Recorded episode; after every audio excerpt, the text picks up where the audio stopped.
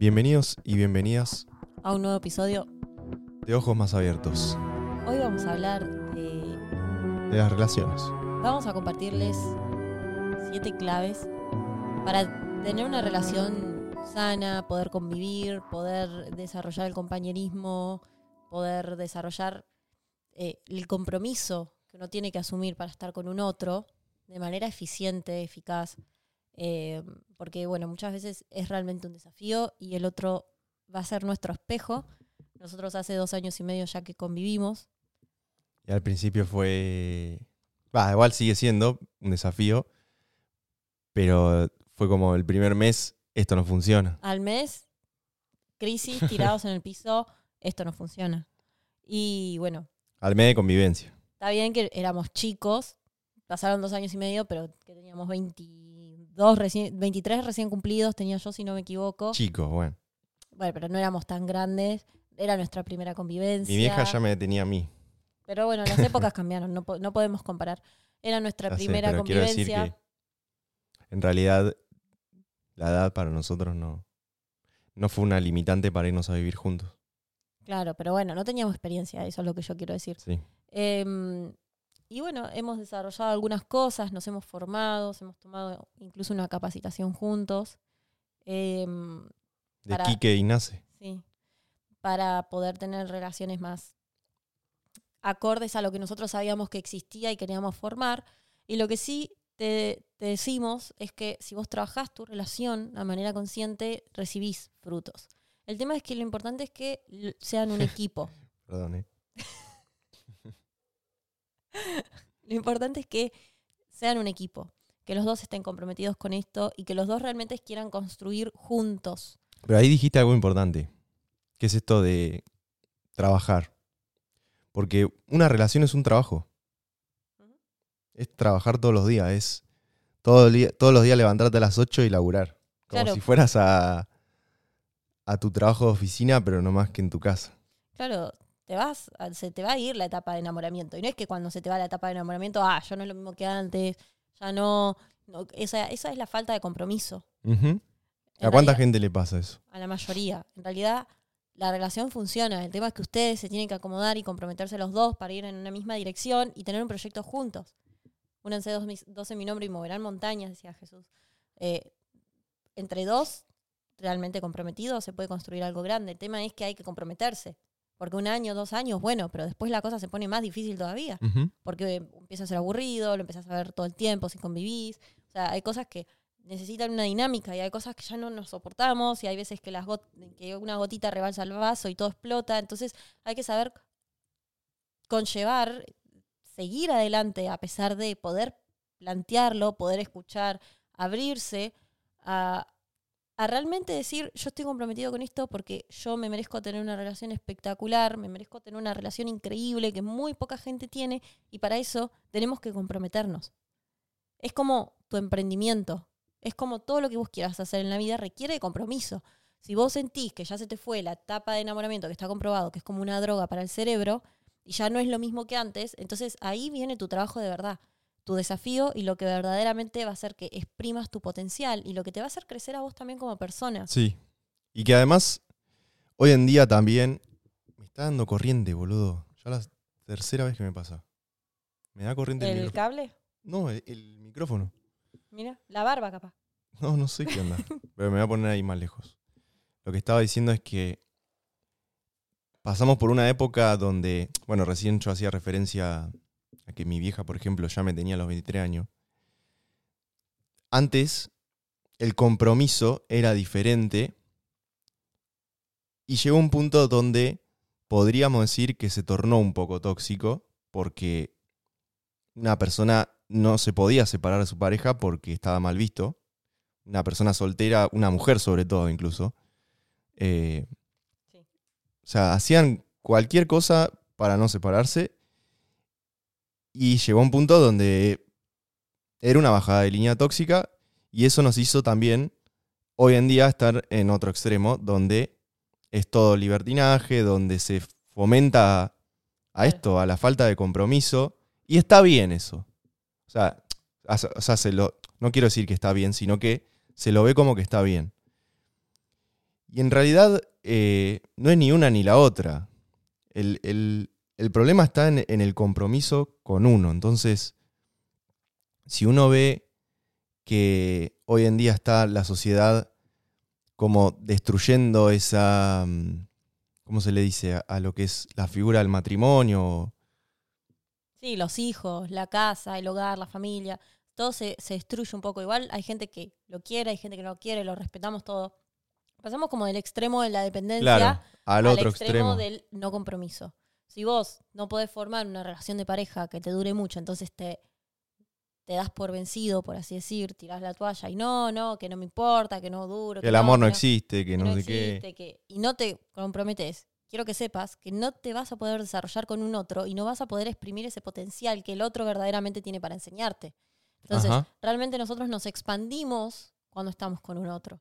Exacto. Eh, entonces, hay que asumir el desafío. ¿Es fácil? Para nada. ¿Te va a molestar? Muchísimo, porque es un otro. Pero en realidad tenés que aprender. Porque ve- vivimos en sociedad, porque somos seres humanos, porque el amor existe, porque lo podemos sentir y porque realmente nosotros creemos que hay algo más allá que funciona de nosotros, en, mucho más grande que nosotros, que nos va llevando por niveles en la vida. Y cuanto nosotros más nos comprometamos, más fácil va a ser que demos pequeños saltos y re- realmente descubramos lo que es el amor. No el amor que nos enseñan en las revistas Exacto. ni el amor de las O el, novelas. enamor, el enamoramiento. Ese amor eh, de enamoramiento del cual vos mencionabas.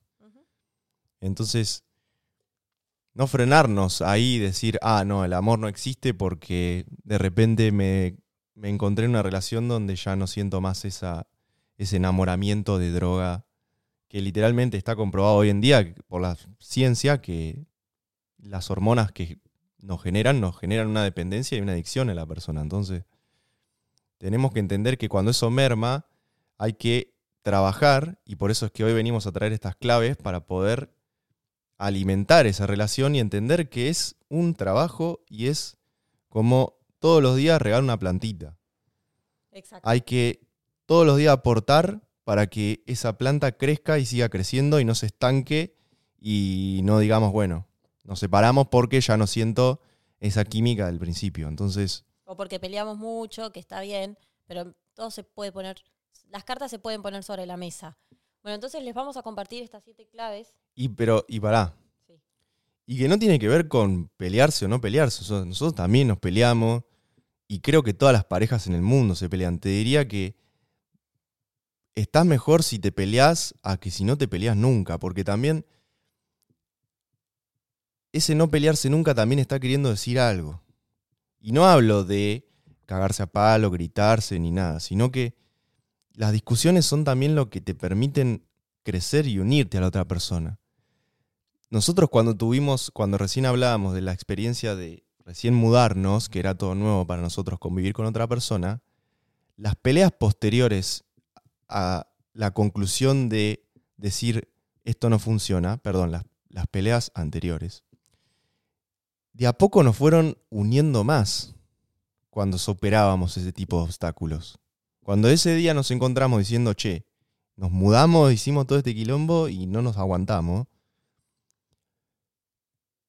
superar ese obstáculo de encontrarse en una situación donde verdaderamente no podíamos convivir y superarlo eso nos afianzó un montón en la relación. Y así otras que hemos tenido después en el tiempo. Entonces, también es muy importante entender que los obstáculos van a estar, las dificultades van a estar, pero que si los dos están decididos y comprometidos, como recién decía Agus, a solucionarlos, a afrontarlos, a buscar herramientas, a buscar habilidades, a- perdón, a desarrollar habilidades para poder llevarlo, para poder afrontarlo y superarlo, eso va a hacer que te unas mucho más a la persona y que verdaderamente sientas el amor incondicional, que es lo que nosotros buscamos sembrar en nuestra relación. Entonces, bueno, ahora vamos a comenzar con estas herramientas de las cuales les hablamos. No sé si son herramientas, pero sí habilidades que están buenas Son, poner en práctica. son claves que a nosotros nos funcionan y se las compartimos. Nosotros queremos que ustedes tengan relaciones lo más saludables posibles, lo más conscientes. Así que simplemente es eso. Y la primera es la comunicación efectiva. La comunicación abierta y honesta es fundamental para cualquier relación saludable. ¿Y qué, a qué nos referimos con esto? A que es muy importante esto que les decía recién, o sea, podamos discutir, podamos hablar y llegar a una, no te diría un acuerdo, pero sí a un, che, bueno, esto te lo digo. Y me sale desde mi lugar de honestidad. Está en el otro poder escuchar eso y llegar a... A un acuerdo. Lo más importante es que haya un acuerdo.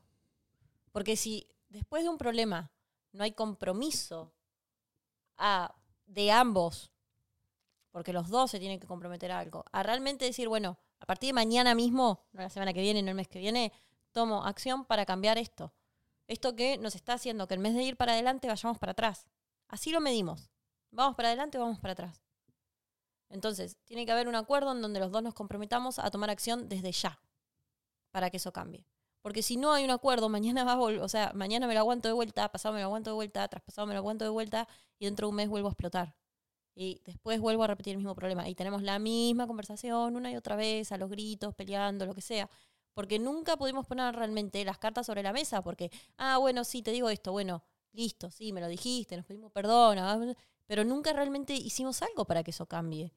Sí. Tiene que haber un acuerdo y compromiso, porque esto requiere de compromiso. Sí, por eso es que están esos acuerdos no negociables, como nos enseñaba Kike Inace en, en la formación esa que hicimos. Y los acuerdos no negociables básicamente son esos, son acuerdos que nacen de esta comunicación efectiva donde uno le propone algo a la otra persona y que sea no negociable significa que, no sé, vamos a dar un ejemplo burdo, pero si me pegás, o sea, está más que claro que nos vamos a separar, ¿me entendés? Si Claro. Un no lo pongo en un- negociable, eh, ellos lo explicaban en realidad como que cada quien tiene sus no negociables, no es que son acuerdos. Este es mi no negociable. Por ejemplo, un no negociable Pero para mí, un. Agustina, un, nego- un no negociable para mí es que me metan los cuernos. Entonces, vos ya lo sabes. Vos me metés los cuernos mañana, yo no voy a volver con vos y no te voy a dar más bola. Porque es un no negociable para mí. El no negociable es algo que tu pareja tiene que tener, que saber que vos tenés. Que no vengan desde el ego. Ah, un no negociable es que eh, no me des bola y estés todo el día con el celular. No, que no venga desde el ego, sino que sea algo real, que es fidelidad hacia vos. Pero puede ser eso también. O sea, cada, depende de cada uno. que sea algo que sea fiel, que realmente vos sabés, por ejemplo, un no negociable, para mí, en las relaciones siempre fue que sea fumador.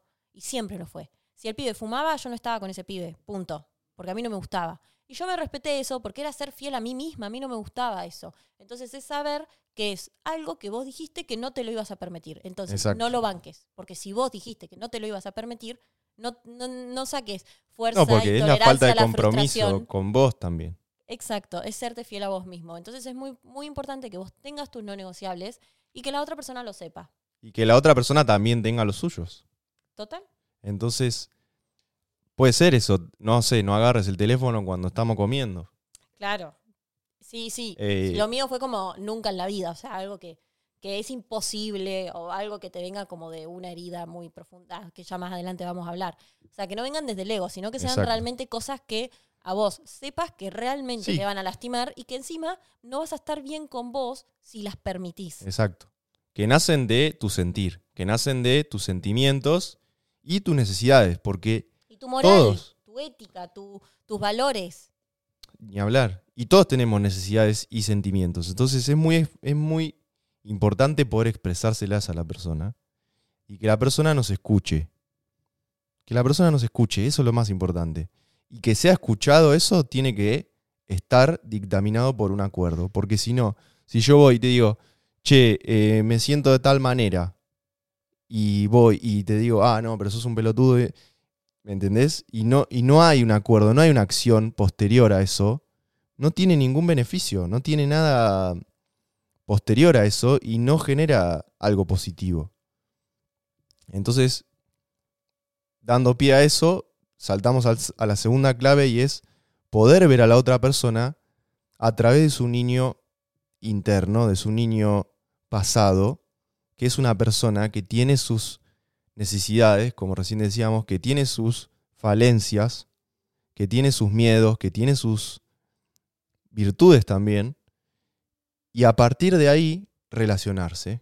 Exacto. Entonces, si Agus viene y me grita, yo automáticamente reacciono y le grito también. Entonces, entras en un círculo donde no para y eso contamina la relación. Entonces, si Agus viene y me grita y yo digo, ah, para, ¿de dónde viene esto? Agus está frente a tal situación que no le gustó, vino, me gritó, bueno, yo respiro, bajo un cambio, entiendo su historia, la tomo, Claro, porque es muy importante ver la historia. Capaz que Agus viene y me grita.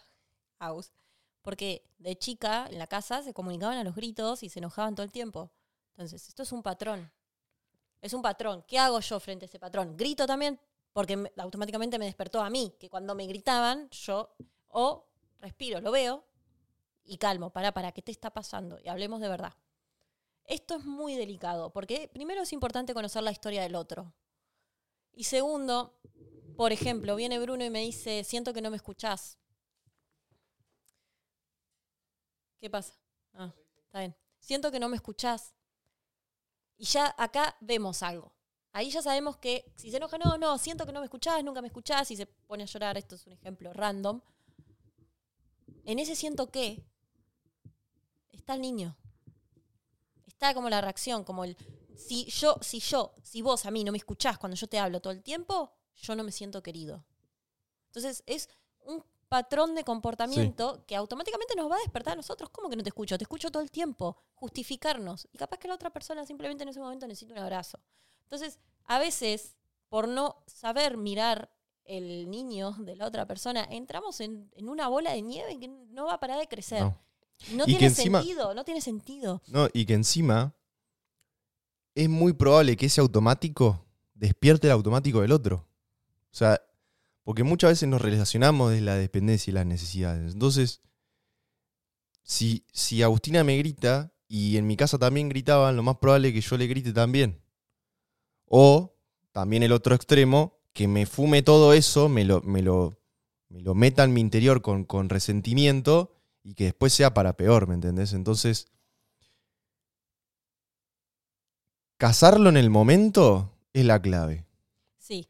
Y- Ver el automático del otro y, y entender que esa persona está en esa es fundamental para poder respirar. Porque si no, cagaste y cuando te quisiste dar cuenta ya estás a las puteadas y, sí, y no sabes cómo, ni cómo llegaste ahí, ¿me entendés? Entonces, sí.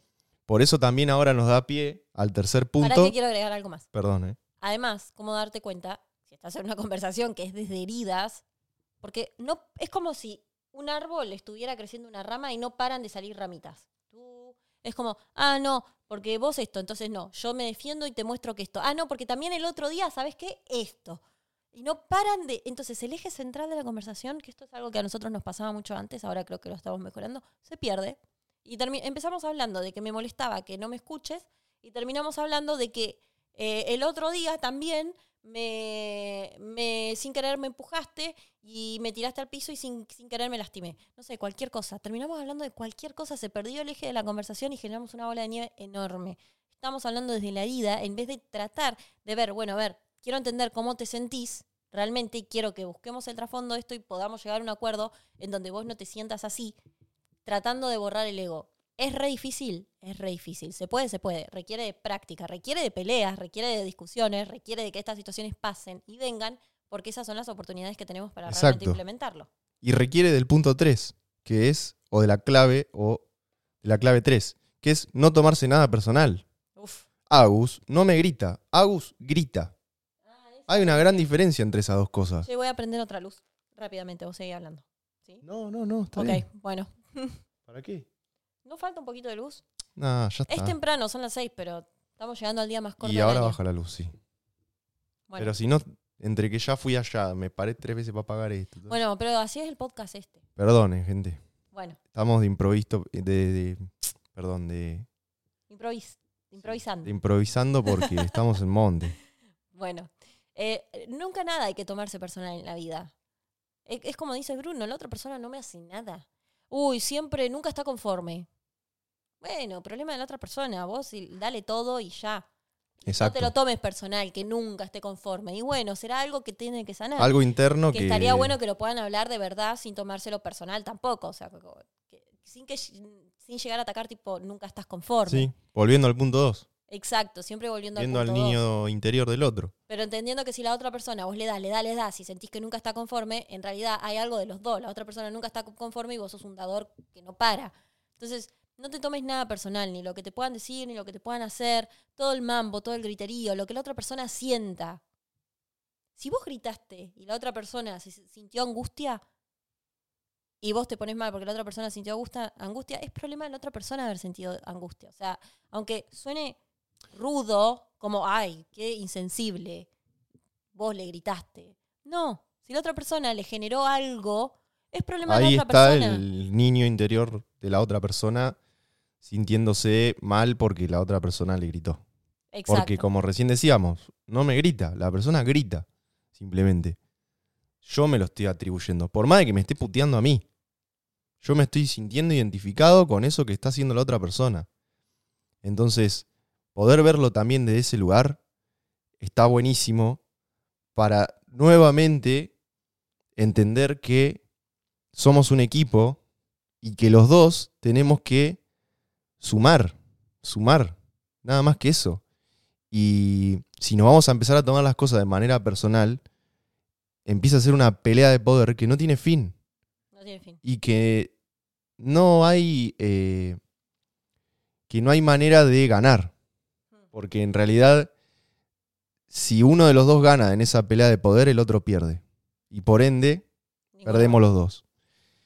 Entonces, está bueno llevar esto en la, en la práctica diaria porque te ayuda, ¿viste? Te ayuda. Sí. Vamos al siguiente. Dale. Que es eh, Respeto mutuo. respeto mutuo, perdón. Está muy lejos la compu. respeto mutuo, a ver, está todo muy relacionado con todo, creo. Con lo que decíamos recién. Pero respetar a la otra persona, respetar. Pero también esto es más allá, porque respetar a la otra persona que también tiene sus tiempos, sus espacios, que es otra persona, que es otra persona que quizás tiene otras cualidades, poder ver esas otras cualidades, aprender de esas cualidades, Exacto. tener realmente respeto, que el respeto es una manera de acompañar. Por ejemplo, una boludez, pero creo que es algo muy cotidiano que nos puede pasar a todos. Quiero comer más sano. ¿Cómo yo puedo respetar que la otra persona quiera comer más sano? Diciéndole, no, no, no comas eso, me voy a ir a comprar una pizza. Es acompañar, poder respetar y poder ver que la otra persona es otra persona que tiene sus objetivos y que nosotros estamos decidiendo ser compañeros de esa otra persona. Entonces tenemos que poner un esfuerzo para que todo suceda y que para que podamos crear juntos verdaderamente. Entonces sí, obviamente que es respetar, que es tratar de hablar bien, que es el respeto que todos conocemos, pero creo que incluso es más profundo que ese respeto. Porque el respeto de verdad es acompañar. Es, che, yo quiero hacer esto. Buenísimo. ¿Cómo puedo hacer yo para realmente respetar esa decisión? ¿Qué puedo aportar yo para respetar? ¿Cómo puedo hacer yo para acompañar? Porque si la otra persona quiere hacer, no sé, como yo le decía, ponerse las pilas para ir al gimnasio todos los días y comer bien, y yo voy al supermercado y compré kilos de papa frita, entonces no estoy respetando su decisión y no estoy acompañando.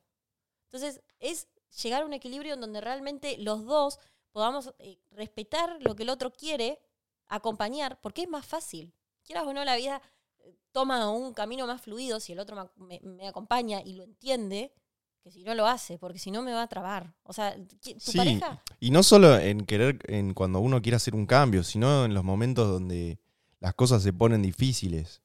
Y que uno a veces está al 20% y el otro tiene que poner el 80%. ¿Entendés? Entonces, es, es verdad que es un trabajo de los dos, pero nunca es un 50-50. A veces lo es, y está buenísimo, pero a veces hay que entender que la otra persona está en un 80 y está caliente porque le pasó tal cosa en el laburo y viene con un tremendo mal humor. Y bueno, y, ahí está también ese respeto, ese respeto. Que por más que el otro, no sé, anda a los gritos o anda enojado o le pasó tal cosa, lo acompaño y lo entiendo. Y, y ese acompañar es ese, es ese respeto mutuo. Exacto. Respeto es saber verlo y acompañarlo. Como lo veo, te veo, porque ver, el respeto es te veo. Claro. Por como que te veo, te entiendo. Entonces te acompaño, te respeto. No hay mayor respeto que que te vean. Es una falta de respeto cuando no te ven. Cuando alguien te, te falta el respeto. Ah, esta pendeja de mierda no sabe nada. No te ven. Respeto es que te vean y que te acompañen. Mucho más allá de que te traten bien. Tratar bien es la forma vulgar que entendemos que es respeto, pero Sí. tiene un significado más profundo el respeto. Es, vamos, buenísimo, vamos para adelante con esto, te veo, vamos. Como dice él, en realidad creo que una relación nunca es 50-50, la relación son 100-100. O sea, si vos no estás 100% comprometido, yo te- los dos tienen que estar 100%, no es, ah, vos ponés la mitad, yo pongo la mitad. No, los dos Ah, ponemos pero me 100. entendés a lo que voy, que a veces uno está en ese automático y el otro tiene que poner un poco más para que no se transforme en una pelea. Exacto. y No, al compromiso, o sea, al compromiso estoy completamente de acuerdo de que es casa en un 100-100. 80. Como vos decís, uno llega a la casa en un 80, capaz, en 70, en un 50. Tuvo un día largo, capaz que en el laburo se puso una traba fuerte y eso nos, nos afecta. Entonces es como, bueno, a ver, te veo, ¿qué hacemos? ¿Cómo yo también puedo acompañar, animar a que esto pase? Esa pregunta, ¿cómo yo puedo acompañar esta decisión? ¿Qué puedo hacer yo para que vos logres esto? Venís mal, querés estar bien, porque nadie quiere estar mal. Y mucho más profundo, ¿cómo puedo- ¿qué puedo hacer yo para que tu emprendimiento la rompa toda? O sea, es algo que va más allá de incluso un hábito nuevo que queremos fomentar, que está buenísimo, pero es acompañarnos en cada proceso y no competir. Y no competir. Verlo y decir, tremendo lo que querés hacer, te recontra acompaño. Y eso va a requerir de años de laburo, probablemente. Incluso cambiar tu cuerpo requiere de años de laburo, formar un hábito requiere de años de laburo. Entonces, ¿qué puedo hacer yo? ¿Cuál va a ser el granito de arena? Lo que yo voy a aportar día a día para que vos logres eso. Porque es re importante que la persona que tengamos al lado nos motive, nos acompañe, eh, sea, esté ahí, esté ahí. Lo necesitamos porque nos convertimos en eso. Y que crean vos. Eso es fundamental. construimos juntos. Entiendan que tu pareja es tu compañero, es la persona que está construyendo una vida con vos. Estamos construyendo juntos. Entonces, no hay competencia, sino que hay compañerismo. Bueno, eso es importantísimo que de los dos lugares se pueda ver así, boludo. Porque si hay uno que, que no lo ve así y que no está 100% comprometido, el resultado ya lo sabemos cuál es. Entonces, que los dos tengan la misma visión, porque si uno de los dos tiene una visión diferente, perecerá eso, o sea, va a morir. Entonces, cada uno dentro de los objetivos que uno puede tener, porque todos somos individuos diferentes, por ende vamos a tener objetivos diferentes, dentro de esos objetivos diferentes, encontrar puntos en común donde los dos nos hagamos una versión mejor. Y eso no quiere decir que uno no puede trabajar de algo distinto a lo que el otro trabaja, sino que el compromiso es el mismo. Y por más de que hagamos cosas diferentes, los dos peleamos por ese mismo reino. Los dos peleamos por ese mismo... Porque es nuestro. Porque aunque él Exacto. haga otra cosa que yo no hago, es mío eso también. Porque somos una familia, porque somos un equipo. Porque realmente nos podemos ver como un uno. Entonces, haz esto, anda a hacer lo que tenés que hacer. Yo te recontrabanco, te espero con la comida hecha. Yo hago lo mío y bueno, yo hoy justo puedo estar haciendo esto. Porque esto es nuestro. Basta de verlo como esto es mío, esto es tuyo. No, no, esto es nuestro. Que bueno, ahí ya tenemos otro capítulo Sí. sobre finanzas en pareja.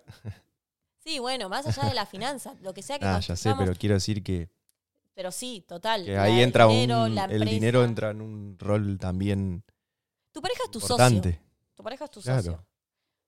Vamos a la siguiente. Si no hablamos horas de esta y ya. Sí, Eh. la, la quinta que es también muy importante y que es de lo primero que hablábamos, que es esto de que es un laburo tener una relación, y es fomentar la diversión y el disfrute. O sea, así como recién venimos hablando de todos los problemas y las dificultades que tiene el hecho de comprometerse, también está buenísimo. Entonces, fomentar a, a la diversión y al disfrute es una de las claves fundamentales para que el día a día se haga algo hermoso, o sea, o se haga algo más llevadero, se podría decir. Total. Y también es salir de lo cotidiano. El, Exacto, el disfrute no sea exacto. siempre mirar una peli en tu casa, sino llévense a hacer cosas distintas, que al principio te va a dar una fiaca tremenda salir de tu casa, pero salgan a comer, vayan al cine, vayan a un teatro interactivo, pero hagan planes, pónganse un acuerdo. Por ejemplo, nosotros hace poco tuvimos una idea de decir, bueno, nos vamos de viaje, por ejemplo. Bueno, vos elegís una cosa y yo elijo otra. Entonces, yo quiero ir a un concierto de una persona que vos no te gusta, no me importa, vamos. Vos querés ver una pelea de piñas y qué sé yo, que a mí no me gusta, bueno, te acompaño. Entonces, como pongamos planes en donde salgamos de la rutina y disfrutemos, sepamos Y que no tiene que ser ir- irnos de viaje, puede ser en la semana compartir algo nuevo, no sé. Pero totalmente puede puede ser una actividad física o puede ser ir a pintar o Claro, una clase de, a andar en bici. de- de, no sé, de arte o de cualquier cosa. Pero que se vaya proponiendo. Por ejemplo, una semana puede proponer uno, la otra semana el otro. Y el otro, que medio que no se pueda negar. O como nosotros aprendimos, porque es hacer algo. Bueno, ahora estamos en esa, llevar una, un, un plan por semana semanal, cada elige uno. uno cada uno. Exacto. Es que eso nos lleva como a, primero, eh, unirnos y hacer algo distinto. Porque si Exacto, no, salir de la rutina y de lo monótono porque así como la rutina en la vida misma está buenísima, también tiene sus, eh, sus contras, que es la monotonía y el aburrimiento y todos los días lo mismo. Entonces, Además hay que disfrutar de la otra persona. Hay que realmente decir, che, qué, qué afortunada, vamos a hacer algo. Y algo muy clave, a mí me gusta salir a, a comer. Voy a admitir, me da bastante fiaca salir de mi casa muchas veces, sobre todo cuando es invierno. pero a vos tú te salís más que a mí Y cuando salgo a comer, te- la regla a comer.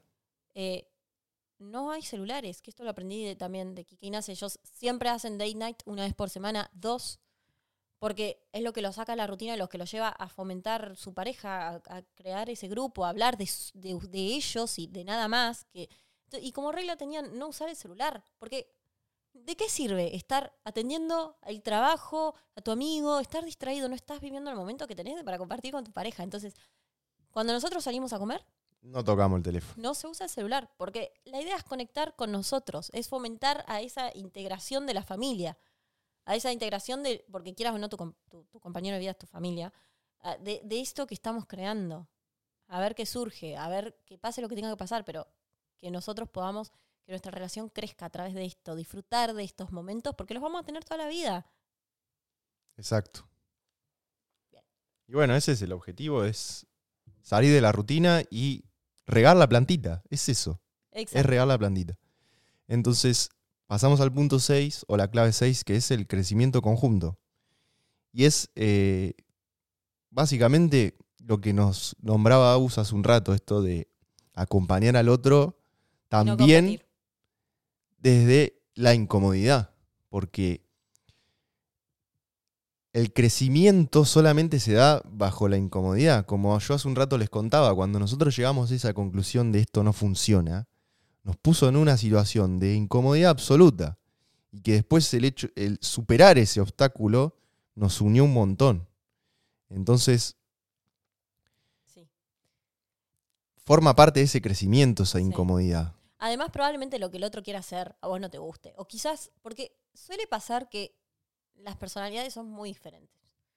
Es muy, muy probable que haya una persona que sea eh, más activa que la otra, mientras la otra es más paciente que la otra, mientras, o sea, como que las personalidades van distintas, siempre. Entonces, No, siempre la- no, pero Siempre tenés una personalidad. La otra persona es un otro y es completamente Claro, distinto vos. exacto. O sea, estoy 99,9% segura que esto te pasa.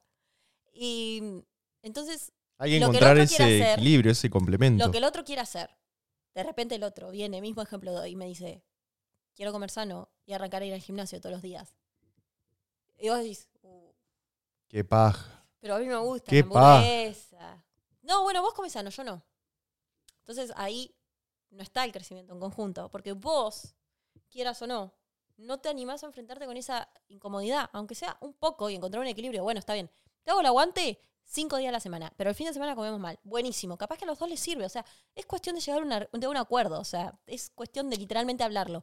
Pero es un ejemplo absurdo y cotidiano para que se entienda que siempre uno tiene que decir, bueno, esto me va a poner incómodo, pero ¿me hace crecer o, me no me hace crecer?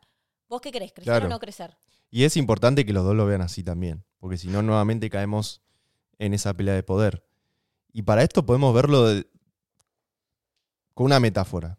Es subir una escalera.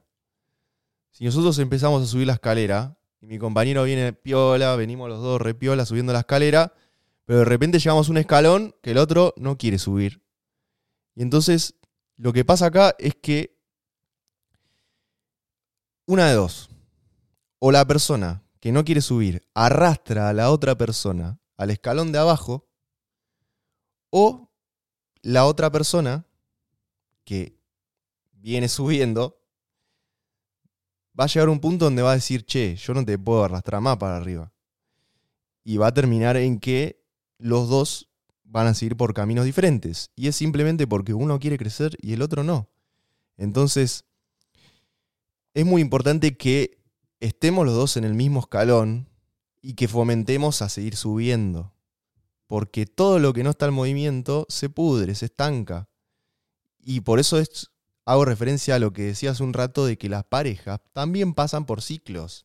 Y es importante verlo así. Porque de esta manera podemos tener un crecimiento en conjunto más llevadero, más pacífico, más, más en conjunto. Sí, sí, todo lo que dice Bruno. Es así, la persona que está subiendo escalones y que está comprometida a crecer va a seguir creciendo. Y llega un punto en la vida en donde no te pueden arrastrar para abajo. Si a vos, tu pareja te arrastra para abajo, entonces espero que esto te, te haya dado una revelación de que tienen que fomentar el crecimiento, si no te vas a estancar y vas a bancarte. O sea, va- en- entras en todo lo que dijimos antes. Entonces, la idea es siempre subir en la vida. ¿Vos te querés quedar? ¿Quién quiere quedarse? Nadie. O sea, si vos lo pensás un segundo y decís, ¿esta es la vida que quiero, quedada? No. Entonces, no vayas para abajo. Vayan los dos para arriba. Ah, Va a costar más, va a costar menos. Eh, sí, pero en conjunto. Es lo que recién decíamos, o sea, a veces también podemos entender que la otra persona esté un escalón más abajo, pero ¿por cuánto tiempo? Por eso también volvemos también a los primeros puntos, que es esto de los acuerdos no negociables. Bueno, está bien, yo te banco ahí que vos estés ahora acá, pero dale, vení para arriba, porque si no, yo me voy para abajo. Pasa que cuando O- la otra- se termina. Entonces, es importante acompañar al otro, tampoco decir, che, mirá, estás abajo, o sea, tampoco que se transforme en esa competencia, pero entender que si yo no subo, si yo no quiero subir ese escalón, estoy perjudicando al otro. Estoy perjudicando a mi equipo. Y está bien no querer. Listo, yo hasta acá crezco y no quiero crecer más. Porque de alguna manera es eso. El que quiere crecer, y yo que ya estoy muy incómodo o estoy muy cómodo, una de dos, en donde estoy, y esto tiene todo que ver con el que viene, que es establecer límites. Entonces, listo, cada cual va a seguir su camino, porque siempre que una pareja se, se separa, siempre es porque uno quiere crecer y el otro no. Siempre. Hay uno que dice, che, yo quiero esto mejor y el otro no, no, no quiero compromiso, no quiero esto, no me quiero comprometer con esto. Bueno, chao. ¿Sí? Nos vemos en otra vida. Un claro ejemplo es la infidelidad, Total. porque la infidelidad es eso. Sí, o las parejas que después de los años hay uno que realmente no se quiere comprometer y el otro quiere ir más y no y el otro lo apaga, no lo enciende. Entonces, Exacto. chao. Eh, eh, establecer límites es duro, porque no es fácil mirar a la otra persona y decirle, estás cómodo. Ya tenés que venir, porque yo no puedo con esto. Necesito que cambies esto porque quiero ir a esto. Quiero que cambies esto. Si no lo quieres hacer, entonces yo me veo estancado. Yo no me quiero estancar. No es fácil poner un límite a la otra persona. No es fácil mirar a alguien que amás y decirle algo que a la otra persona le va a poner incómodo. Tampoco es fácil para la otra persona escucharlo. Entonces, todos tenemos lo nuestro. Ese es el tema. ajá. Y volvemos al punto 2. Exacto. es sí. La honestidad y la comunicación efectiva, poder decir lo que sentimos y expresar todas esas cosas, por más de que sean dolorosas. Por más de Pero, que exacto. pongan incómodo al otro. Pero sí eso que a mí me duele, que me, está- que me dicen, che, eh, no sé, algo que yo haga, que, que- que me duele, pero que es verdad. Y yo puedo saber que eso es verdad. ¿Sí? Entonces ahí también hay una transformación como, lo sé. ¿sí? Voy, voy. Listo. Y compromiso. Con los amigos pasa mucho eso. No hablamos nada de los amigos, pero con los amigos pasa mucho eso. Yo quiero que sepan que muchas veces, seguramente alguna vez, no sé si muchas veces, pero te ha pasado que hay un amigo que te peleas porque es el único que te dice la verdad. Y, hay otras personas que te van a decir lo que vos quieras escuchar. Entonces, está bueno también saber esto para poder distinguir entre las personas que verdaderamente quieren lo mejor para vos y las personas que solamente son los amigos del campeón o, o los que quieren de alguna manera sacar provecho de vos. Total. Total. Y que es lo como dice Bruno, ¿vos qué preferís? Obviamente, a nadie le pone cómodo a un amigo que te diga la verdad, pero en el fondo, ¿qué preferís? Y no desde el ego, vamos de vuelta, sino porque eh, hay, e- es esto que vos tenés que cambiar porque necesitamos tal cosa. O sea, tiene que haber real fundamento. Se pueden dar muchos ejemplos. Muchos ejemplos. Pero, tiene no que sé. dar un fundamento, tiene que haber un fundamento. Mirá, vos me estás gritando. Me, me gritas mucho, te impacientas mucho, te enojas muy rápido, por ejemplo. Entonces, eso nos afecta. Y yo ya quiero subir al temperamento ese tan inestable, hay que darle un coso. Bueno, a ver, obviamente, no es fácil. Lo veo, lo respeto, ¿qué hago mañana? Pero es, es tener la valentía de poder decirle a la otra persona, estás haciendo esto, estás cómodo acá, yo ya te vi, ya te entendí, ya te banqué, que estés en este hábito, porque es un hábito, ahora es tiempo de ir a más. Porque si no, ya estamos hace meses en esta, ya hay que, hay que ir, hay que avanzar, porque todo lo que no se mueve se estanca, hay que avanzar. Y es difícil, pero volvemos a mu- mucho adelante, que era la tercera o la cuarta, que era no tomarse nada personal Sí, la tercera.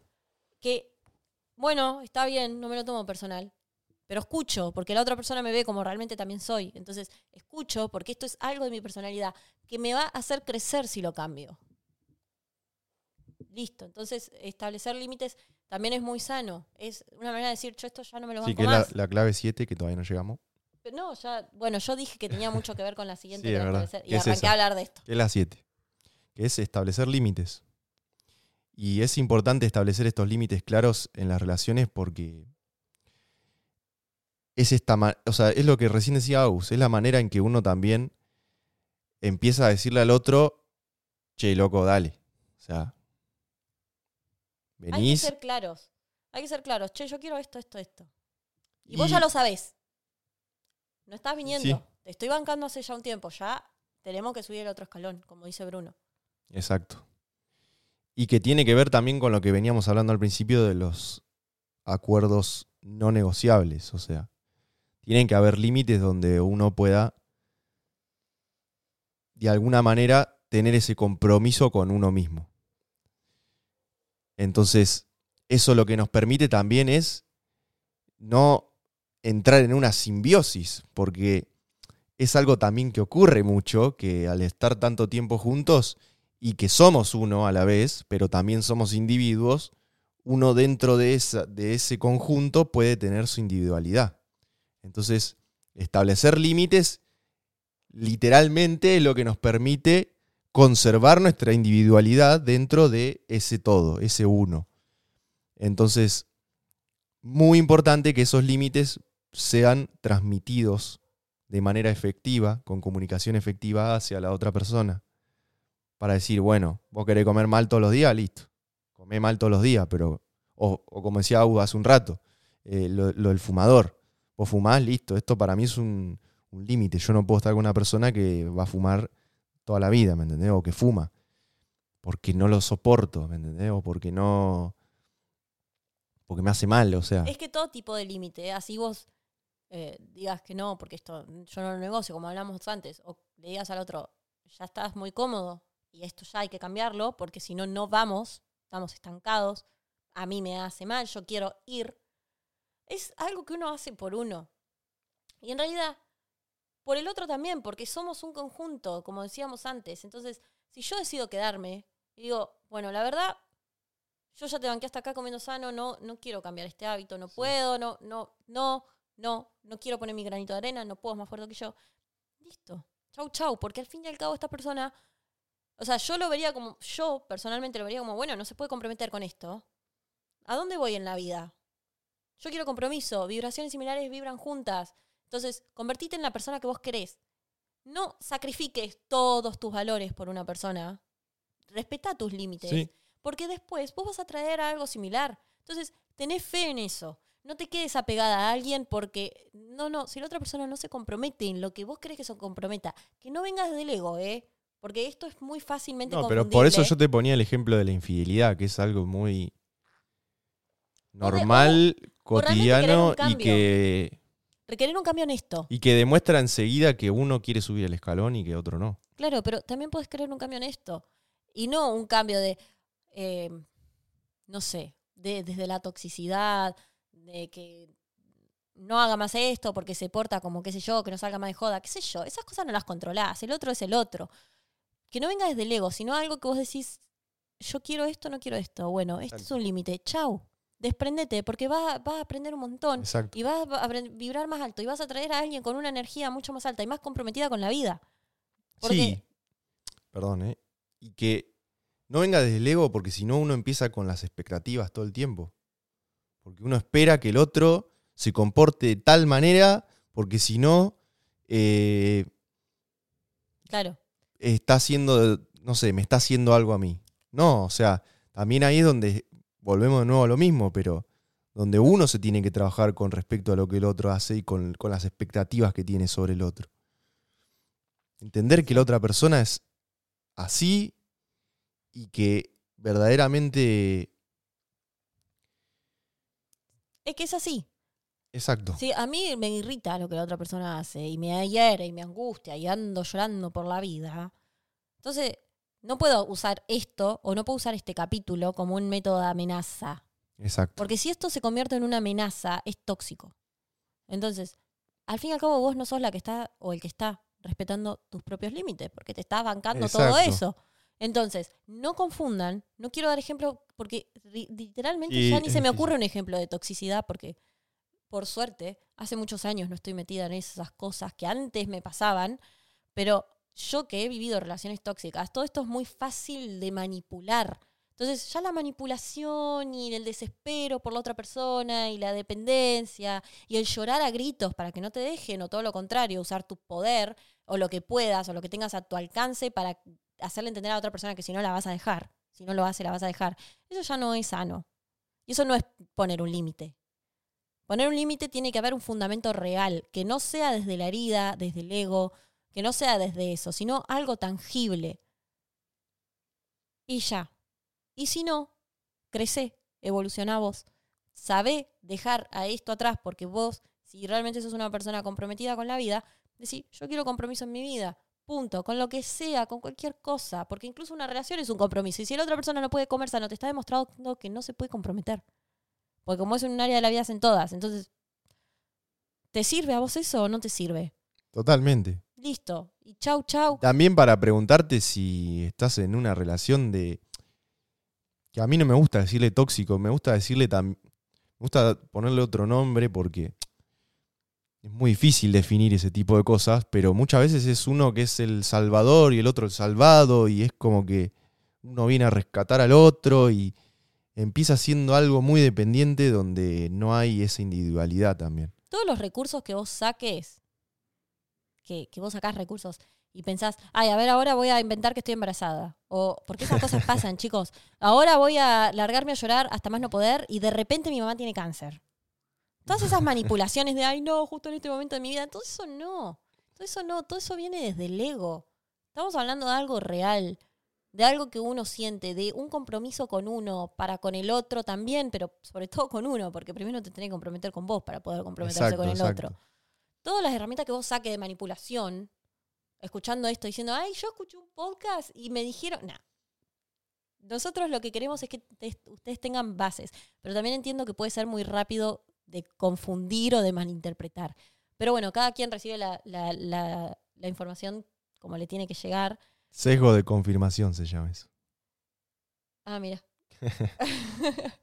bueno, Quiero decir que uno va a escuchar también va a recibir cómo lo que es. es. Uno escucha con base a cómo uno es. Entonces, Claro. no sé. Pero que Y esto yo no te digo sirva de respeto excusa. mutuo y después te gritan y haces un escándalo. Que no te Está sirva de frito, excusa. Está no te frito. sirva de excusa esto, Claro. pero que te sirva para crecer, para mejorar en tus relaciones. Pero no solamente uno, sino que, mos- no sé, que lo escuche tu pareja también, que lo escuchen juntos, que lleguen a un, a un acuerdo ganar-ganar. No como, vos dejá toda tu vida para que yo esté contenta con todo lo que yo espero que vos seas. No, eso no es un acuerdo ganar-ganar, es como decía Bruno, si yo gano y vos tenés que rescindir algo, vos estás perdiendo y eso no es evolución, es involución. Tenemos que los dos vivir en equilibrio para poder realmente complemen- complementarnos, Complementarnos, y seguir. exactamente. Y después, amor. Amor. Amor incondicional. Entender que el otro es un otro y que tiene sus cosas. Y preguntarme qué puedo aportarle yo al otro. Cuando uno nace desde ese lugar, lo piensa desde ese lugar, se hace todo más fácil. Porque uno deja de estar tanto en la expectativa de que el otro me venga a solucionar la vida y empieza a concentrar su energía en, bueno, ¿qué le puedo dar yo a la otra persona? ¿Qué tengo yo que es valioso y que puedo aportar? Así que bueno, hoy se extendió un poquito más el capítulo. Bueno. Yo me entretuve haciendo. Sí, me gustó, me gustó. Bueno, gracias si llegaste hasta acá. Gracias por animarte a ser un observador de tu realidad. Y quien tenga ojos, que vea.